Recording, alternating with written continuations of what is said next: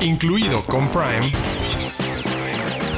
es un podcast de Prime Video para descubrir todo lo que no sabes que tienes en tu pantalla y que debes ver.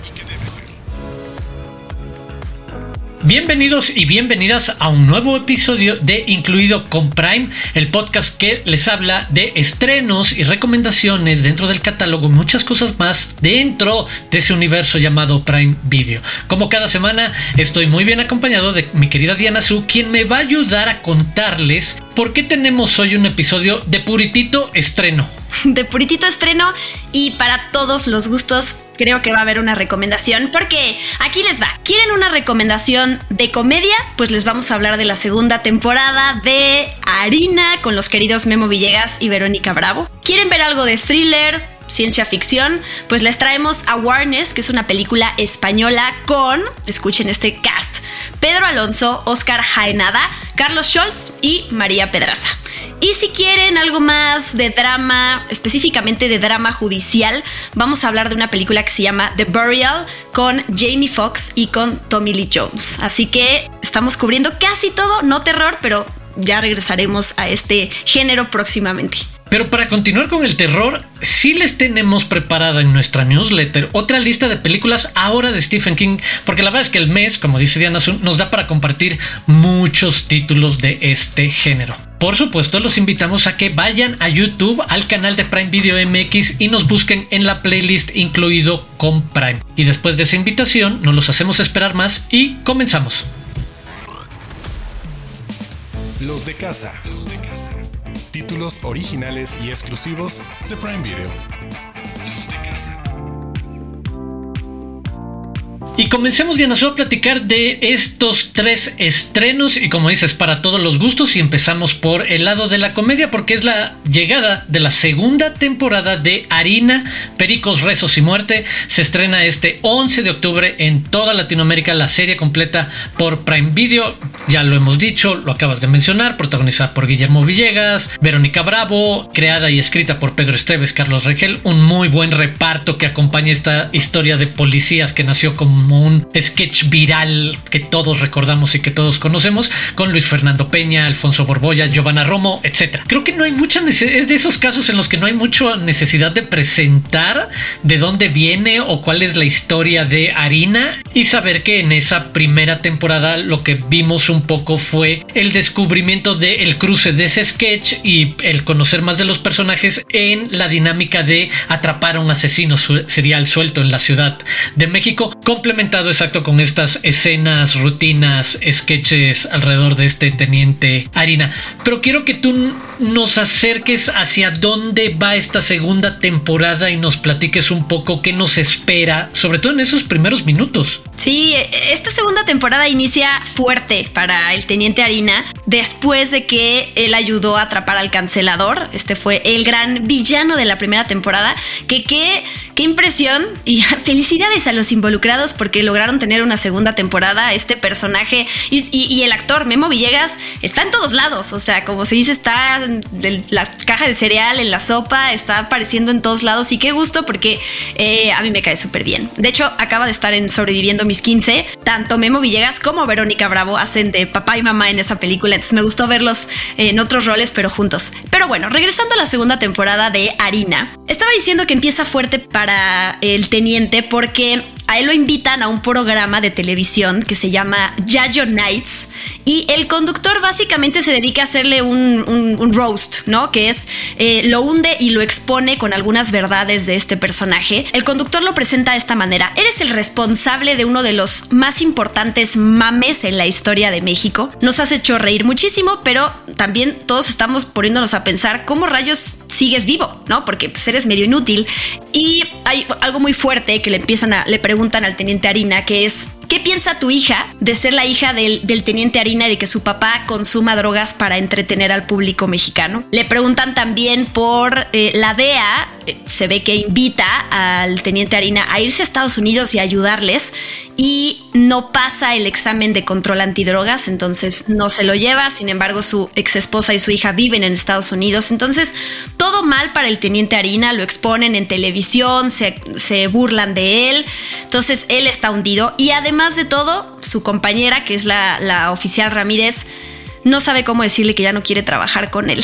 Entonces, todo mal, todo mal para él. Pero en el primer episodio nos muestran como un nuevo crimen. Bueno, ellos que son policías están involucrados resolviendo crímenes. Siempre me hago bolas entre teniente y oficial. La oficial Ramírez ve un cuerpo y descubre que el cuerpo tiene un tatuaje y ella pone una cara de, oh, oh, esto me remite a algo que no vamos a revelar qué es, pero evidentemente ella tiene alguna relación con el nuevo caso de asesinato y vamos a descubrir qué pasa con eso en esta segunda temporada. ¡Tarán! Y, por supuesto, no, no se los vamos a echar a perder, pero lo que les podemos platicar de cómo se ramifica esta nueva etapa de, del teniente Harina, la neta, pasándola súper mal, bajoneado y expuesto y demás. Es eso, más de la historia de Ramírez, porque lo que creo que se vale decirles es involucra una serie de flashbacks a cuando ella empezó a ser policía en Puebla, que se convierte en un desarrollo todavía más amplio de el backstory de la propia oficial Ramírez, que es un personaje tan interesante y ver de dónde venía, cómo era igual de todavía portada y estricta y el de yo sí quiero ser la mejor policía de México y además cuando debutó, por llamarlo, como policía en Puebla. Y por el otro lado, también un poco más de la historia, lo mencionabas, de la esposa eh, y la hija a distancia y cuáles son las condiciones que ellas también están teniendo que enfrentar en medio de esa exposición y de, sí, la neta, qué bajón que tu papá sea el payaso de México por hacerle al, tal cual lo dijiste, es el no mames, es un policía que se super atasca de drogas y ese es el chiste nacional y ese es tu papá. Si es como otro nivel de lo que tienen que enfrentar junto con otras cosas que no les echaremos a perder. Entonces creo que de nuevo es el de, es elogiable a dónde han ido construyendo en la primera temporada lo que era un sketch, lo que era un brillante sketch, pero nació como eso. No, obviamente a nadie, ni a ellos mismos, si lo han dicho, se les ocurrió en ese momento que se podía convertir en una serie. Me pareció entretenido y creativo cómo complementarlo cuando tenías este nuevo formato en el de, ah, claro, lo haces un thriller de policías en el que tienes un asesino serial eh, que perseguir en la Ciudad de México y funciona muy bien para, exacto, como estirar otro tipo de trama mientras mantienes tu humor en sketches y momentos y desarrollas al personaje. Creo que esta segunda temporada se lleva un poco más hacia las llamémosle responsabilidades de las series y decir, si tengo más personajes, te voy a presentar más de ellos. Y creo que eso no está mal. Creo que en el caso de Ramírez, me gustó saber que en los siguientes episodios vamos a ir poniendo más piececitas del rompecabezas de la oficial Ramírez, ¿por qué se sacó de onda cuando vio ese cuerpo con ese tatuaje? Y conforme van pasando un poco más los flashbacks estos de, ah, así era, ah, esto le pasó, ah, así fue su compañero de entonces, su primer compañero. Van acomodándose piezas piezas que me gustan, la verdad. Y es que, eh, digo, sumado a todas estas frases icónicas de Teniente Harina, que ya deben de formar parte de los libros históricos de cine, ya de cine y series, de las frases, frases icónicas de personajes que todos repetimos una y otra vez, se suman otras, ¿no? Es muy divertido Memo Villegas en este papel. Eh, o sea, realmente se, nota que le dan el guion y luego, luego él ya sabe qué caras poner, cómo moverse, cómo mimetizarse con el personaje suyo, ¿no? Digo, desde el sketch lo hizo. Lo quieres como un sticker en tu teléfono. es eso, pero además de la parte policial que tienen que desarrollar, porque pues son dos policías, te encariñas mucho con el personaje porque tiene buenas intenciones, aunque no sepa cómo salirse de esa imagen que tiene de soy muy cagado, eh, tiene un buen corazón. Entonces eso es lo que hace que esta serie, que además de episodios cortos de media hora, se pase rapidísimo y pues ya veremos si se confirma o no una siguiente temporada. Es una buena descripción. Es un medio buen tipo que toma pésimas decisiones, la neta. Sí. Pero bueno, eh, pasemos a lo que podría ser la alternativa. Ya cumplimos con la comedia. Lo que podría ser la alternativa un poco entre la acción y la ciencia ficción. Además, en español, que me parece que es algo súper importante y, necesario de ponerse. de, por supuesto que se hacen un montón de películas de ciencia ficción en español. No siempre llegan o nos enteramos de ellas. Y este es un gran pretexto para ponerles en el mapa esta que tiene, tú lo decías hace unos minutos, un súper eh, elenco, pero que juega con un tipo de eh, poder especial psíquico de crear ilusiones, de crear realidades en la mente de la gente. Y a partir de ahí, además, de manera como muy dinámica, establecer cómo a este adolescente eh, que vamos a acompañar, de repente le cambia la vida cuando descubre como dos bandos. Ian es nuestro protagonista y tiene que tratar de darle sentido a quién es quién respecto a su poder y quiénes tienen poder y si los que tienen poder como él son los buenos o son los malos. Y creo que eso entretiene un muy buen rato para hacerla avanzar de modo distinto para luego llegar a otro tipo como de desenlace y más acción y conflictos y madrazos y creaciones así. Me gusta tu, tu, tu actuación. Esta película es protagonizada por Carlos Scholz y por eh, María Pedraza, que ya habían salido juntos en una serie que se llama Toy Boy. También sale Pedro Alonso, Berlín en la casa de papel. Creo que nunca vamos a dejar de, de pensar en ese personaje para referirnos a él. Y Oscar Jaenada, que pues de Luis Miguel la serie también no lo vamos a, dejar de, ver, aunque es un gran actor Oscar Jaenada y tiene una gran carrera, pues bueno, mucha gente lo conoció por esa parte. Yo quiero platicar de la, primera escena de esta película para que se den una idea de qué esperar. Tenemos al personaje eh, padre e hijo, que es Pedro Alonso y es Carlos Scholz, que van a una tiendita y que van a robar eh, alcohol. Es Pedro Alonso el que se sale con el alcohol. Y cuando la señora de la tienda se da cuenta que está pasando, sale a la calle, se pone frente a la camioneta para evitar que se vayan. Y el chavito, Carlos Scholz, lo vemos como saca una pistola y dispara y hiere a la señora. Pero la siguiente escena nos damos cuenta que en realidad no hay una pistola y que en realidad esa herida que vimos de la señora, la señora no, la, no hay herida, ¿no? Todo es una ilusión que este chavito creó, primero para los espectadores y después para los, los personajes en la película. Entonces es a partir de esa escena que nos damos cuenta que, como tú ya bien dijiste, este sujeto tiene habilidades extraordinarias, específicamente puede proyectar ilusiones visuales en la mente de los demás. Y la película se trata de eso, de este chavo que no sabe de dónde surge todo eso, solo su ha vivido con su papá y han estado robando y pues han salido adelante de esa manera, a escondidas. Y de repente, como tú dijiste, se encuentra con un grupo de personas que también tienen habilidades como él. Eh, aparece un Oscar Jaenada con una super cara de malo, porque así toda la película, o sea, al principio de la película está como... Esa es su cara de malo a la cámara. Y eh, lo que nosotros nos van a estar contando es por qué existen estas personas, nacieron así, se los inyectaron, me hace pensar un poquito como en el, en el Compound V de The Voice, aunque va por otro lado, pero va, por, va una historia de ciencia ficción que tiene superpoderes y que tiene estos personajes que además son súper pros en, en la acción. Esta María Pedraza la actriz española había dicho que quería ya participar en una película de acción y este es su momento y lo hace muy bien. Tiene unas escenas muy buenas de patadas y de madrazos y de volteretas que la verdad se la crees como heroína de acción o bueno, como personaje de acción. Y es dentro de ese misterio está esta parte de ciencia ficción de eh, todo lo que el personaje puede llegar a crear como ilusión.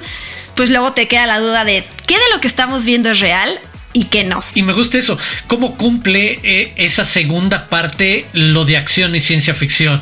Se convierte en esa gran batalla sobre lo que pueden o no lograr con este poder kinético, digo, psíquico, para crear imágenes en la mente de los otros entre estos posibles bandos, pero la parte de acción, que creo que es lo otro que esperas una vez que haces como una gran construcción de alguien que tiene esas habilidades especiales y lo que describías de tiene que vivir escondido, casi sobreviviendo con los tips de su papá y transando gasolineras o cosas así, a que de repente te veas en el centro de este gran conflicto y en el que a la hora del conflicto lo que ya esperas es los madrazos, como dices, cumple muy bien. Creo que de nuevo, para quienes les gusta esta combinación acción, ciencia ficción, es una muy buena alternativa a Awareness y que pues, le den una oportunidad. Creo que no, no necesitamos decirles mucho más de esta. Lo que necesitamos es cambiar de tono por completo porque esta ayúdame a tratar de describir hemos descrito a quién le llama un poco como, como público general como perfiles el tipo de comedia sabemos que puede ser a mucha gente pero la comedia en sí misma como que define o el otro que hablábamos de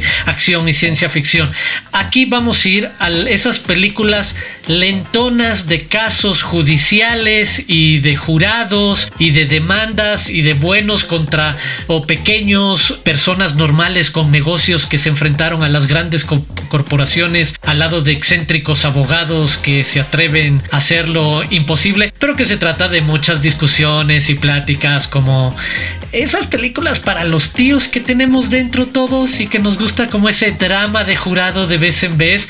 Y de nuevo, desde el lado de basado en un hecho real, aunque hacen también obviamente el disclaimer de muchas cosas son alteradas o son ajustadas para efectos dramáticos de la película, pero en general esta historia del de, eh, abogado Willie Gary y la demanda del abogado también Jeremiah O'Keefe contra la empresa funeraria Lowen con quienes estaban tratando de hacer un trato de una adquisición. Estos dos personajes interpretados por Jamie Foxx y Tommy Lee Jones que creo que son además quienes hacen que también sea atractivo y llevadero todo este estar escuchando y escuchando y escuchando gente. Sí, si les gustan las películas de, drama legal, ¿no? Es como resumiría este subgénero, si se puede decir, como Just Mercy con Michael B. Jordan, como The Judge con Robert Downey Jr., hasta La Ley y el Orden. Pero La Ley y el ah, Orden es mucho más densa. Esta película o 12 Angry Men, no digo, pues, hay muchísimos ejemplos, pero esta creo que lo que tiene de diferente es que sí tiene un tono un poquito más ligero. O sea, si sí estamos en un juicio y estamos ante una, como dijiste, una empresa, una corporación que se quiere comer a otra, en este caso en el ámbito de las funerarias, eh, y entonces hay una demanda ahí, sí es sobre todo el personaje de Jamie Foxx que carga con una ligereza distintiva en este tipo de películas que pues, sí tienen, son mucho más solemnes o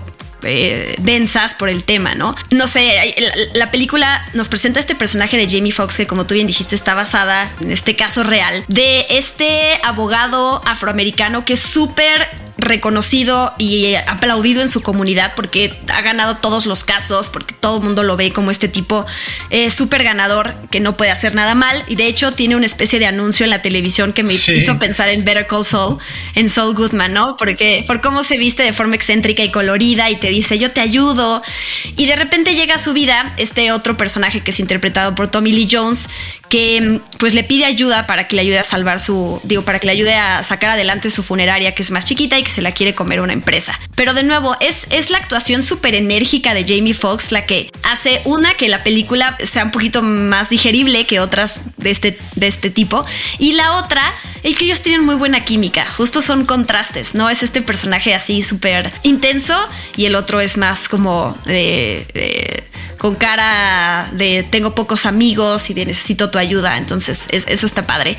Son como estos socios poco probables eh, que no sabíamos que iban a tener buena química y que se iban a poder ayudar y que pues, y que pues hacen, una buena actuación en esta película.